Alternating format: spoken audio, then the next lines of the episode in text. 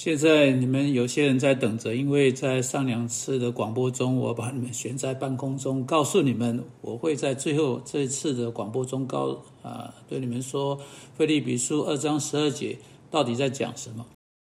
我再为你们才进来第一次进来听这个广播的人读一遍经文。这样看来，我亲爱的弟兄，你们既是常顺服的，不但我们我在你们那里，就是如今。就是我如今不在你们那里，更是顺服的，就当恐惧战惊，做成你们得救的功夫。我们在前两次的广播中，啊啊啊说的，这不是意味着你能靠你的好行为得救，因为保罗在他所写的书信第一章早已确认他们是圣徒，他们早已得救的，因此他们不会告诉称为圣徒的得救之人需要得救。所以它不会是那样意思。接着我们看到这节经文指着之前出现的上下文，这节经文以这样看来开始。每次当你看到这种字眼，你就应该回去找出论点是什么，以致导啊以致导致的以这样看来故此，所以这样字眼作为结论的开始。我们就回去看到这节经文，这段经文是在一章二十七节开始。保罗在那里说：“只要你们行事为人与基督的福音相称。”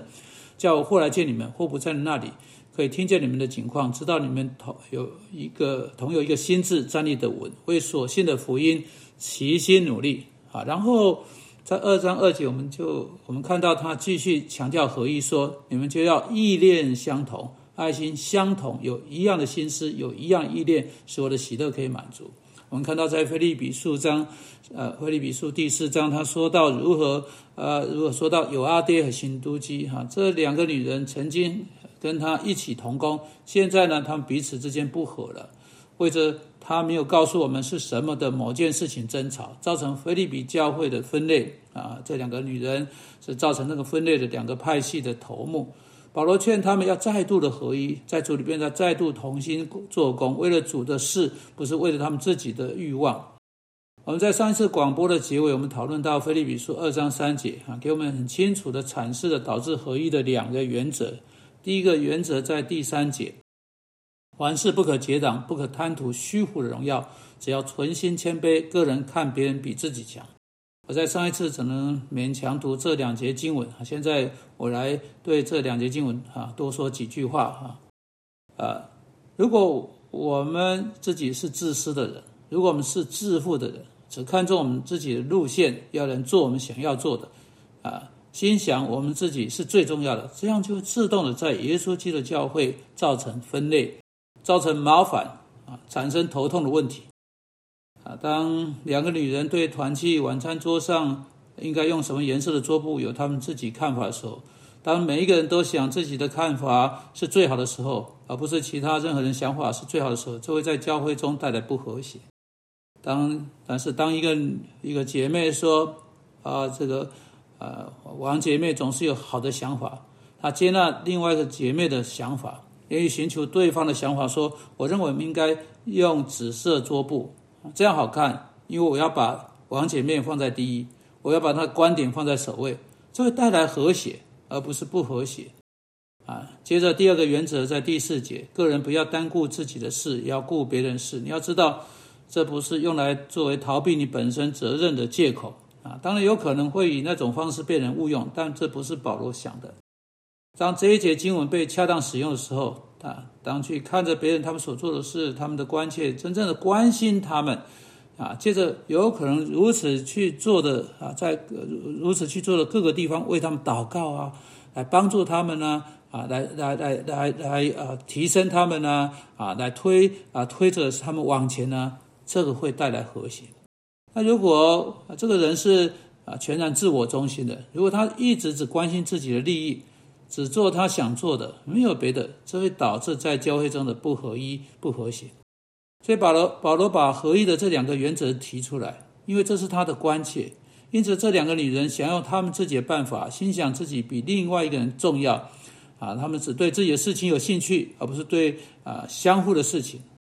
所以保罗希望把合一带回到分裂教会的不合一去啊。现在他在腓利比书二章五节给了他们。再强大不过的劝勉，他说：“你们当以基督耶稣的心为心。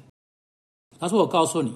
把别人事放在第一，而不是把你自己的事放在第一。在你眼中，使别人啊啊比你重要，而不是你自己重要。这乃是耶稣基督所做的，这是你们该有的态度。你们应该跟他有相同的态度。”接着他解释耶稣如何有这样那样的态度。啊，耶稣他本有神的形象，不以自己与神同等为强夺的，反倒虚己，起了奴仆的形象，成为人的样式。既有人的样子，就自己卑微，存心顺服，以至于死，且死在十字架上。所以神将他升为至高，又赐给他那超乎万民之上的名，叫一切在天上的、地上的和地底下的，因耶稣的名，无不屈膝，无不口称耶稣基督为主，使荣耀归于父神。好，那保保罗他他在这段经文到底在说什么呢？他在说呢，耶稣在他来到这个地上之前，他对天堂有完全的权利，啊，天上所有的天使都在赞美他，都说荣耀他的名，他存在为上帝，彰显为上帝。他不止在那里面有神性是他本来就有的，而且他还有彰显出来的神性的形式。他不只是把那个神性啊啊，现在他放在一边。还把那个神性的形式放在一边，那个形式、那个神性的外在彰显是其他人可以看得见、可以称颂的。耶稣亲自为了我们的缘故降卑自己，他他把他认为我们比他自己重要，不把他自己是当成是要去抢夺的啊！这也就是说，不是为了他的利益，而是为我们利益，他来啊，他把来为我们的罪时，看当成是最要紧的事情。然后他说呢？因此，上帝将他升为至高，然后就来到我们的经文第十二节。这样看来，我亲爱弟兄，你们既是常顺服的，不但我在你们那里，就是如今我我如今不在你们那里，更是顺服的。就当恐惧战惊，做成你们得救的功夫。保罗是在说什么呢？啊，他说：“你是是做成你们得救的功夫呢？”这个当这个得救救恩这个字用在基督徒身上的时候，不见得都意味在天上永远的救恩，它是意味着脱离你们发现自己所处在的呃这个呃在你们周围这个困难的情况，你们找到自己的解答，你们自己的答案或你们自己的办法。保罗说：“你们必须停止你们分裂教会的事情，你们需要合一。”如果你们听从这些指示，你们对这件事情付出良好的意图，你们就可以脱离在你们教会中的那个分裂，脱离那个难处。在一章十九节，保罗已经使用过“救恩”这个字，意思就不是啊，就不是永远的救恩。他说：“因为我知道这是借着你们的祈祷和耶稣基督之灵的帮助，终必叫我得救。”啊！当保罗站在罗马皇帝尼禄面前，当他被这世界的皇帝审判的时候，当他他知道他们的祈祷借着上帝大能会供应那样能力、那样的恩典，使他会在那个时刻得救，会在那个时刻得到释放，而不会有任何事情羞辱耶稣基督之名。在那一种困难的情况，要在世界的皇帝面前，在他面前为基督做见证，他会在那个时刻做出任何啊不对的，呃，从那个做出任何不对事情中被救出来。在这里，他以相同的方式说到从困难的情况中得救。大卫经常说到他从仇敌手中被救出来。保罗在这里说：“你们会从你们的困难中被救出来啊！”所以这是极其重要一个重点，就是我们要顺服上帝的话。当身边没有传道人帮助我们，我们仍然走过那个困境困局，我们仍然能够成功的从那样的呃困境中得救。因为在第十三节说。啊，因为你们立志行事，都是神在你们心里运行，会要成就他的美意。也就是说，尽管我们独自一个人，尽管没有保罗在我们身边，尽管没有传道人帮助我们，如果我们认识上帝，我们就啊不就是不是真正独自一人，因为上帝借着他的灵在里面动工，一定会赐给我们啊这个渴望和能力去做圣经教导我们去做的事情。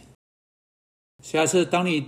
单独一个人的时候，请记得这些经文，并且透过上帝能力和他的话，自己独自去做成脱离这个问题的方法。主我们祷告，求你就帮助我们这样去做。奉基督的名，阿门。